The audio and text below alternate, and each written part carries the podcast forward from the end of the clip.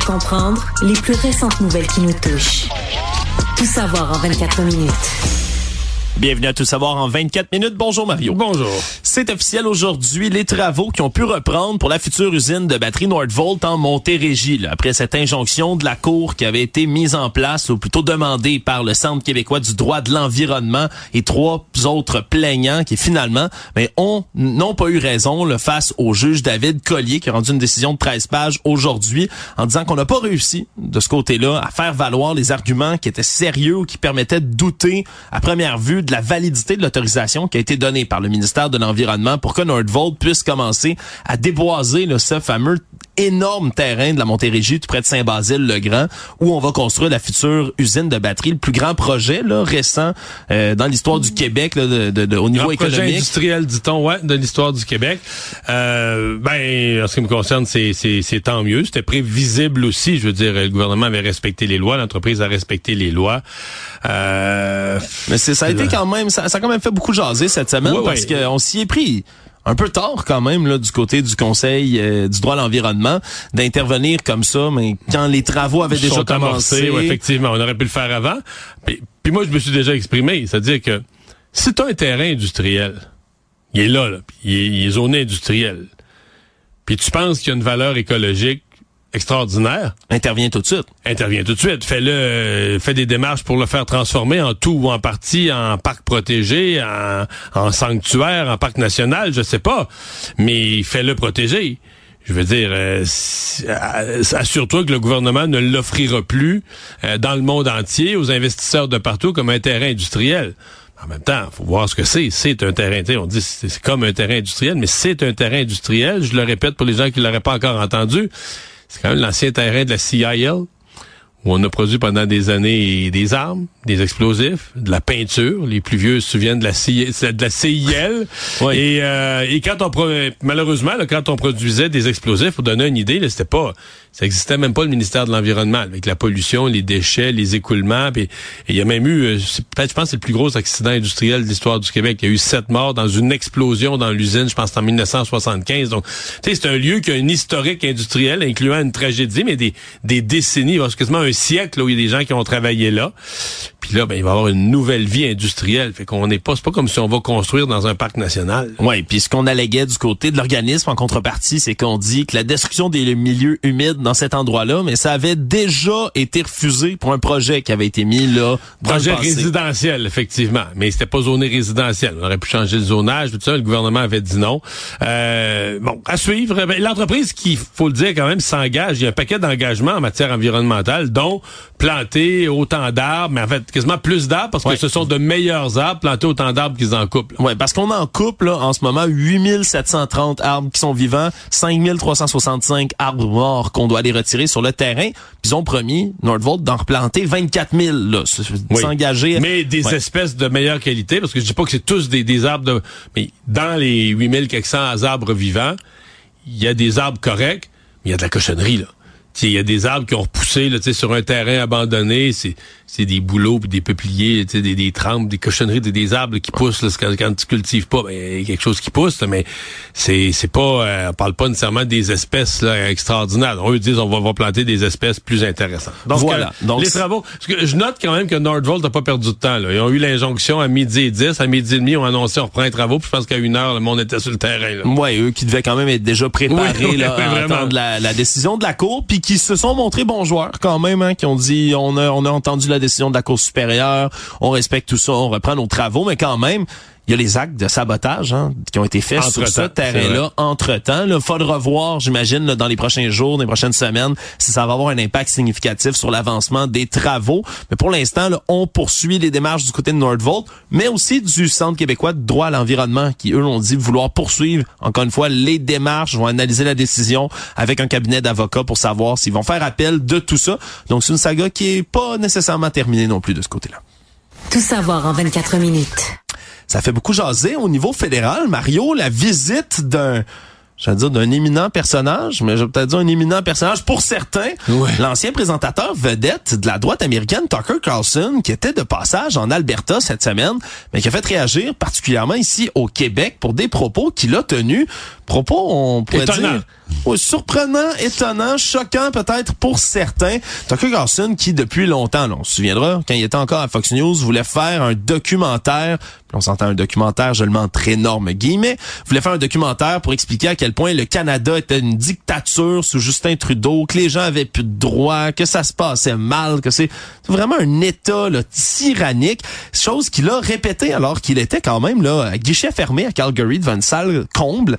Et oui, a répété que Justin Trudeau était un gouvernement fasciste, hein, son gouvernement, ni plus ni moins, qui détestait les Canadiens, que tous les médias, là, incluant nous ici à Cube, sommes contrôlés par les médias, par le gouvernement de Monsieur Trudeau. Mais surtout, c'est ses propos sur Montréal, le français maintenant, qui font réagir jusqu'ici. On peut écouter un peu Tucker Carlson. I mean, I'm going to say the most controversial thing ever. I watched when Montreal was cleansed of its Anglo legacy. And I'm not anti-French, just for the just for the record, at all. But I am Anglo, and I had friends in Montreal. And in the span of a generation, like that's all gone. They were forced out. L'anglais, ce qui explique, il dit, je veux dire la chose la plus controversée. Moi, j'ai vu être Montréal être nettoyé de son héritage anglophone. Je suis pas du tout anti-français, mais dans l'espace d'une génération, tout a disparu. Tous les Anglais ont été forcés de partir, de quitter Montréal. Je suis pas sûr qu'il est venu se promener à Montréal, Mario. C'est, moi, je dois dire, je vois des gens qui réagissent très émotivement. D'abord, je n'ai jamais écouté Tucker Carlson. Euh, le peu que j'ai entendu de lui, euh, ça me plus tendance à m'amuser, c'est que c'est assez grotesque, là, tu sais, qui, qui exagère, là, tu sais, pour avoir des clics. En plus, il travaillait pour Fox avant. Bon, il est devenu champion des codes d'écoute, mais là, il travaille plus pour Fox, il a été mis dehors. Puis c'est évident qu'il marche au clic, là, tu sais, il fait qu'il faut qu'il dise les affaires les plus grosses, les plus énormes pour que ça fasse de, la manchette. Je, on dirait, moi, euh, l'affaire qui l'a fait mettre dehors de Fox, on dirait que je suis pas surpris de ça. C'est toujours de même que je l'ai vu. Tu sais, il s'est fait mettre dehors de Fox. Bon, c'est sûr qu'il a généré par ses conneries qu'il a dit en ondes des poursuites de centaines de millions. Euh, oui. Euh, bon, tout autour du fait que le vote était arrangé, puis que Trump a gagné, puis que les machines de vote étaient arrangées, puis tout ça. Mais la vraie histoire pour moi dans ça, c'est quand on a su que, ouais, mais quand lui, il parlait dans le bureau, pas, de, pas de micro, pas de caméra, il parlait dans le bureau à une collègue. Avec des textos et des courriels? Ben oui, des textos, des courriels, tout ça. Il disait que Trump avait perdu l'élection. Il n'y avait aucune aucune théorie que l'élection avait été volée. Trump avait perdu l'élection, puis c'était ça, puis c'était tout. Il y, a des, preuves matérielles qui, ont été prises.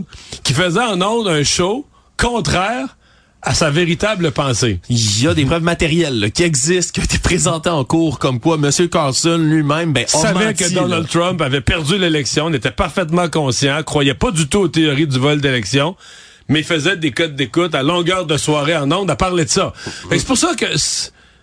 OK, quoi d'autre qui pense Moi, je pense que la moitié de ce qu'il dit, il pense pas vraiment voilà. sur le Canada. ça fait... que là, à un moment donné, je me dis, je dois-tu m'époumoner, là, tu sais, c'est quelqu'un qui pense même pas exactement. Je sais pas. Non, mais c'est une opportunité. Je comprends non, mais il y a une opportunité politique, par contre, qui est dans l'air pour le gouvernement libéral, Mario, qui, eux, ils voient ben, une occasion, bien évidemment, de faire des rapprochements entre le Parti conservateur du Canada et Monsieur Carlson. Disons Pierre Poilievre, lui, n'était pas présent dans cet endroit-là, mais il y a une figure quand même importante, si on veut, du grand mouvement conservateur dans le Canada qui était là. Ben, c'est Madame Smith, qui est la première ministre de l'Alberta. Ben, elle était pas juste là, elle était, elle était la vedette était l'interviewée vedette. Là. Exactement, Madame Danielle Smith, là, qui s'est présentée, qui a discuté avec Tucker Carlson, qui l'a même là presque incité à dire mettez Monsieur Stephen Guilbeault, ministre de l'Environnement du Canada, dans votre ligne de mire. Lui aussi fait partie de cette gang de tyrans-là, de fascistes, de ci, de ça. Euh, ça, c'est sûr que c'est une belle occasion quand même, là, après ça. Pour les libéraux. pour les libéraux. En fait, j'ai vu dans l'intervention des libéraux aussi, dans le fond, leur, euh, leur, leur atterrissage, c'était de demander à Pierre Poilievre de dénoncer Tucker Carlson pour ses propos. Voilà. Et là, il faisait le calcul, mais là, il n'osera pas dénoncer parce que là, il y a une partie du membership ou des supporters de Pierre Poilievre qui adorent écouter Tucker Carlson. Donc, on piège un peu Pierre Poilievre. En même temps, je pense que si on pose la question à Pierre Poilievre, il va dire, moi, je Je suis un chef politique, je suis pas un commentateur. Je suis surtout pas un commentateur de commentateurs, là, tu sais, je vais pas, est-ce que Pierre Poliev doit commenter les propos de Tucker Carlson? Est-ce qu'il y a une obligation de les dénoncer? Pas sûr. J'en profite pour inviter M. Carlson à venir visiter Montréal s'il pense qu'il va avoir de la difficulté à se faire servir en anglais puis que tout l'héritage anglophone est disparu de Montréal. Il y a pas, ils ont pas laissé, comment est-ce qu'ils appellent ça, l'université, là, tu sais, sur Sherbrooke, là, ah, au nord de Sherbrooke, là, McGill. C'est plus là, ça? Non, c'est euh, Mec, euh, Mec Gilles. Actualité. On peut pas dire que Denis Coderre a perdu le flair pour inciter les caméras à le suivre, Mario. On a pu voir aujourd'hui euh, opération photo-op de l'ancien euh, maire de Montréal qui s'est présenté pour redevenir membre du Parti libéral du Québec. lui, bien évidemment, qui, qui, se présente comme un aspirant à la chefferie. Il était plus membre du parti depuis 2010, mais il est revenu prendre sa carte de membre aujourd'hui. En soi, D'ailleurs, il doit être le seul, mettons, des 12 derniers mois, parce que, tu sais, en, en 2023, 24 tu renouvelles une carte de membre ou tu prends une carte de membre, tu vas sur Internet, tu rentres tes coordonnées, tu mets ta carte de crédit, aller physiquement prendre sa carte de membre avec un formulaire papier. On comprend que lui, il le faisait pour le spectacle, pour avoir les caméras puis les micros qui viennent le rejoindre. Mais je le regardais faire, je me disais, ouais, il n'y a pas d'en avoir tant que ça des gens qui viennent. J'ai payé ma carte là, avec un 10 piastres cash, là, genre, un formulaire papier. Ben voilà, mais on peut pas dire que c'était un échec, hein, son ah! opération. C'est du judo alors qu'il aurait pu avoir l'air complètement fou, dire, tu veux devenir chef d'un parti que t'es même pas membre, il a twisté ça à son avantage.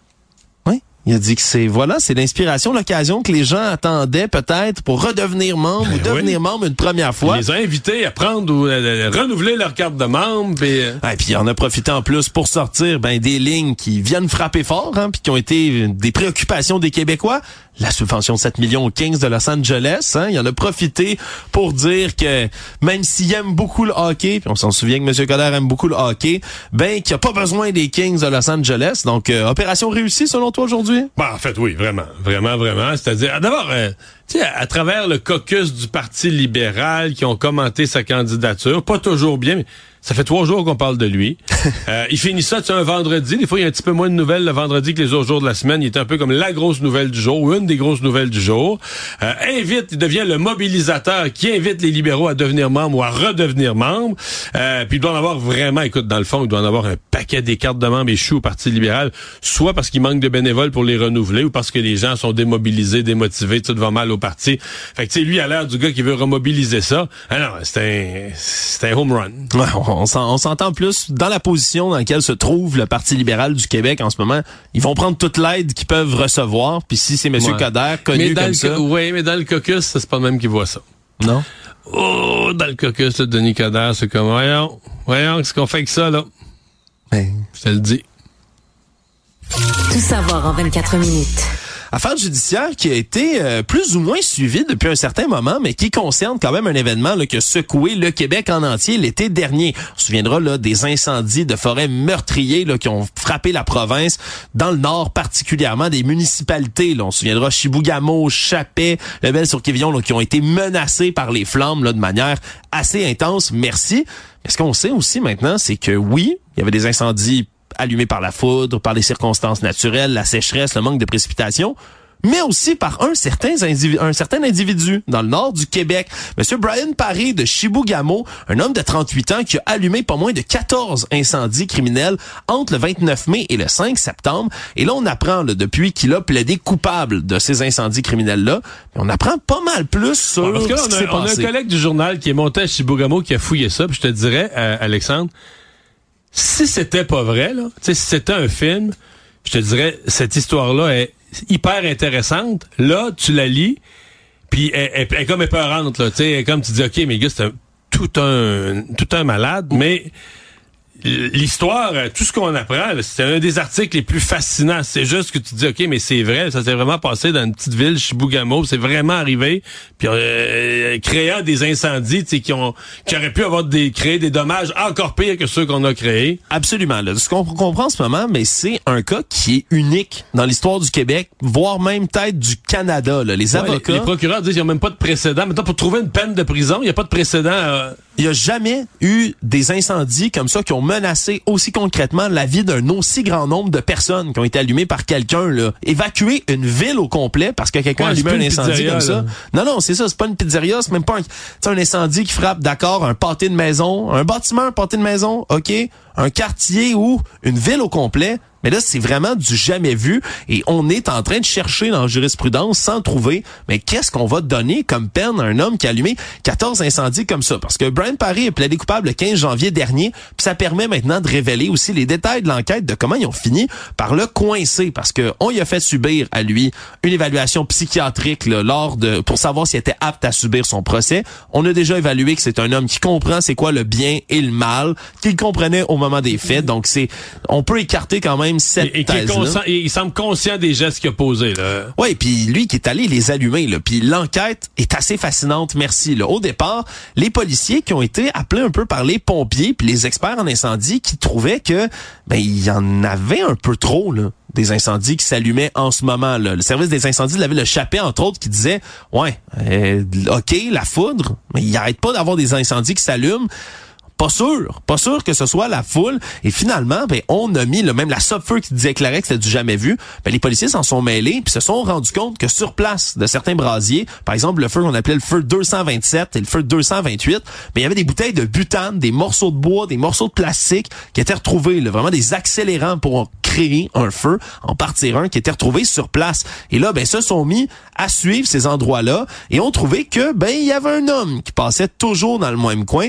C'était Brian Parry avec un véhicule vraiment reconnaissable. Ouais, un véhicule complètement unique. Là. Oui, un véhicule Mazda noir avec un gyrophare installé sur le toit, mais surtout ben des énormes autocollants dessus où il est écrit liberté, freedom, un peu les classiques qu'on voit dans les mouvements complotistes ou des soi-disant convois de la liberté ici au Canada. Et lui qui se promenait toujours avec son dossard orange de, de chasse sur le dos, on s'est mis à douter de lui jusqu'à le suivre, puis finalement en regardant ses réseaux sociaux, la police, qui ont bien vu que c'est un homme qui flirtait avec plusieurs théories complotistes, mais on finit par avoir une autorisation d'installer un GPS en dessous de son auto, puis se sont bien rendus compte qu'il se retrouvait à chaque fois aux endroits où des feux étaient allumés, puis c'est finalement comme ça qu'on a fini par le coincer. Les témoins sur place qui ont tous corroboré avoir vu le fameux véhicule avec un gyrophare puis des collants dessus, mais c'est toute une histoire. J'ai hâte de voir Mario vraiment là, quelle va être la peine infligée à Brian Parry parce qu'il aurait pu causer là dans ce cas-ci semble Des pertes matérielles énormes, des pertes de vie. euh, il aurait pu... euh, ouais, ça aurait pu être encore plus dramatique là. Heureusement les incendies ont été là pour la plupart le contrôlés, maîtrisés au Québec, le sans qu'il y ait des pertes de vie majeures. Euh, il reste que c'est du bois, là, il y a une perte financière, là, ça a une valeur. là, Écologique sur- aussi. Une valeur écologique, une valeur financière. Je veux dire, c'est fou les dommages qu'un individu a pu a pu créer. Alors comment tu le fais comment tu le fais payer pour ça? Ça va être à, ça va être à surveiller. Mais quelle euh, quelle histoire Économie. Si vous faites partie des gens qui utilisent l'application Teams hein, de Microsoft aujourd'hui, surprenez-vous pas si vous avez eu bien des difficultés. Pas seulement votre entreprise qui l'éprouve, fort probablement, parce que l'application Teams en elle-même du côté de Microsoft aujourd'hui a eu un problème réseau majeur. On dit que c'est une partie des services de Teams là, qui ont été suspendus. Premier pic vers 11 heures ce matin, puis après ça... Est-ce que c'est vers- du sabotage, du piratage? Est-ce que Microsoft reconnaît quelque chose ou explique quelque chose? On parle d'une panne importante de réseau. C'est ce qu'on dit pour l'instant, donc semble pas être lié à de la cybercriminalité, à du piratage, à du rançongiciel ou quelque quelque chose que ce soit dans, de cet acabit-là, mais quand même, ça a été, euh, ça a causé des problèmes. Aujourd'hui, on se rend compte qu'il y a des plateformes comme ça qu'on croit universelles, là, puis qui font le tour du monde. Ben, ça a quand même des défauts, puis des fois, ça peut planter comme ça dans une journée de travail. Le monde.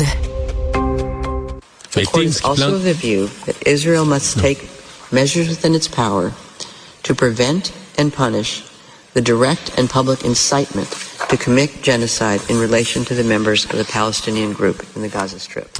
Ce qu'on entendait ici, c'est la Cour internationale de justice qui a rendu ce matin un verdict qui était très, très attendu au sujet ben, d'Israël et des accusations de génocide qui tombent contre l'État hébreu pour ces bombardements dans l'enclave de la bande de Gaza en ce moment. Et là, ben, on a tranché sans évoquer un cessez-le-feu, comme ça avait été demandé par plusieurs personnes. On a dit que Israël doit prévenir tout éventuel acte de génocide et permettre l'accès à de l'aide humanitaire dans Gaza. C'est un jugement de la Cour internationale de justice. C'est pas nécessairement quelque chose qui, est- qui, qui peut être puni par une loi de l'État lui-même. Non, mais, c'est une pression morale. une pression morale qui est nulle sur un pays, mettons comme la Russie, qui s'en fout de de, l'opinion internationale qui a un peu accepté d'être vu comme un voyou là, dans le monde occidental. Que, que les élections sont pas vraiment libres, qu'il n'y a pas vraiment de droit de liberté d'expression. Pour Israël, c'est une pression morale réelle. C'est un pays qui veut quand même justement ne pas être traité comme un pays euh, de, de, de, deuxième classe, qui veut être vu comme une démocratie respectée par les Américains, par l'Europe. Donc euh, c'est pas exécutoire comme jugement, là, mais c'est une pression morale très importante. Oui, doivent prendre tout en leur pouvoir en ce moment pour prévenir des actes de génocide et il doit pas y avoir de dirigeants qui font des déclarations qui pourraient inciter au génocide. on se souviendra, au tout début de l'opération lancée par Israël en représailles contre le Hamas, ben on a eu droit à des propos quand même là, des entre autres de haut placés au niveau du gouvernement israélien là, qui parlaient des gens qui étaient là comme des animaux, là, ni plus ni moins, ce qui aurait pu être perçu justement comme une incitation au génocide. Je rappelle, c'est l'Afrique du Sud qui a initié la procédure en estimant selon eux qu'Israël venait violer la Convention des Nations Unies sur le génocide qui a été instaurée au lendemain de la Seconde Guerre mondiale et de l'Holocauste. On en parlait plus tôt en l'émission. C'est quand même la, suite, si on veut, logique de ces tristes événements-là.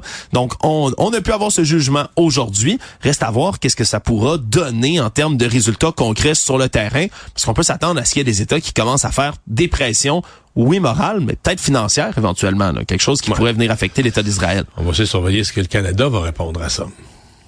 Tout savoir en 24 minutes. On continue de suivre un des nombreux procès de l'ex-président américain Donald Trump.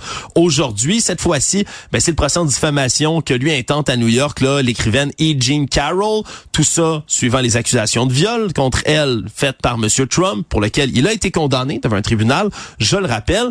Mais ce qui a retenu l'attention aujourd'hui, c'est que dans ce procès-là, ben, on a vraiment là, toute une confrontation entre et le juge dans cette histoire-là, mais aussi le juge de West Kaplan, mais Monsieur Trump et son avocate elle-même, qui semble à moins que ce soit, puis on commence à y douter, peut-être une stratégie de son avocate, mais qui semble ignorer des règles de base de la Cour, Mario. Son avocate qui prend trop de temps pour, par exemple, présenter une motion de preuve au, au, jury dans cette histoire-là, qui va prendre beaucoup de temps. Et pendant qu'on parle, on a une décision du jury.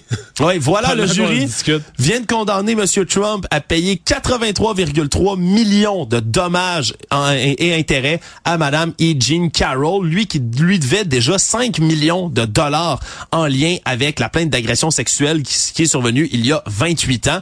Donc c'est un montant beaucoup plus substantiel. Ouais, 83. on parlait la dernière fois, c'était 5 millions. 5 millions dernière fois pour l'accusation de viol pour la diffamation qui entoure ce viol-là. Parce qu'il faut comprendre, M. Trump, lui, n'a jamais arrêté de dire, et c'est ce qu'il faisait encore une fois au procès aujourd'hui, continue à dire qu'il connaissait pas cette femme-là, qu'il l'a jamais vue de sa vie, l'a traité de de tous les noms, de faire ça pour de l'argent, d'être une menteuse, vraiment là de tous les noms. c'est d'ailleurs ce qu'il a fait aujourd'hui, il s'est levé en plein milieu là, des déclarations de fermeture du procès, puis il, il, a sacré son camp en bon français là, de la salle d'audience tu sais, on dit politiquement ça va bien, ses affaires, il mène, il a gagné au New Hampshire cette semaine, il avait gagné l'Iowa la semaine passée. Mais il est Mossad, le Donald. Il pensait que Mme Haley allait se retirer de la course. Il était furieux qu'elle se retire pas. Elle a perdu au New Hampshire. Il pensait que lui, elle allait rester seule dans la course. Hier, il est parti du tribunal furax, vraiment furieux. Là, aujourd'hui, il a claqué à la porte. je veux pas savoir comment il réagit quand il sait qu'il va falloir qu'il paye 83 millions. Ouais, puis sachant que le jury a commencé à délibérer, là, c'était ce matin, on terminait justement les déclarations de fermeture. Un jugement excessivement rapide du jury dans cette histoire-là. Donc, qui ont cru, bien évidemment, la version de Madame E. Jean Carroll, puis ont pu voir, faut comprendre, M. Trump est accusé de diffamation, de dire n'importe quoi. Il a quitté la salle d'audience, puis est allé publier une vingtaine de messages pour, encore une fois, lui l'affubler de tous les noms. Il faisait exactement ça pourquoi il est en train d'être jugé. Il est encore en train de le faire aujourd'hui. Donc pour le jury, on comprend que ça n'a pas dû être une décision excessivement difficile à rendre. On peut s'attendre aussi ben, à une autre réaction peut-être explosive du côté de l'ancien président américain. Lui qui a encore beaucoup d'autres histoires judiciaires sur les bras, Mario. C'est pas fini cette histoire-là. Résumer l'actualité en 24 minutes, c'est mission accomplie.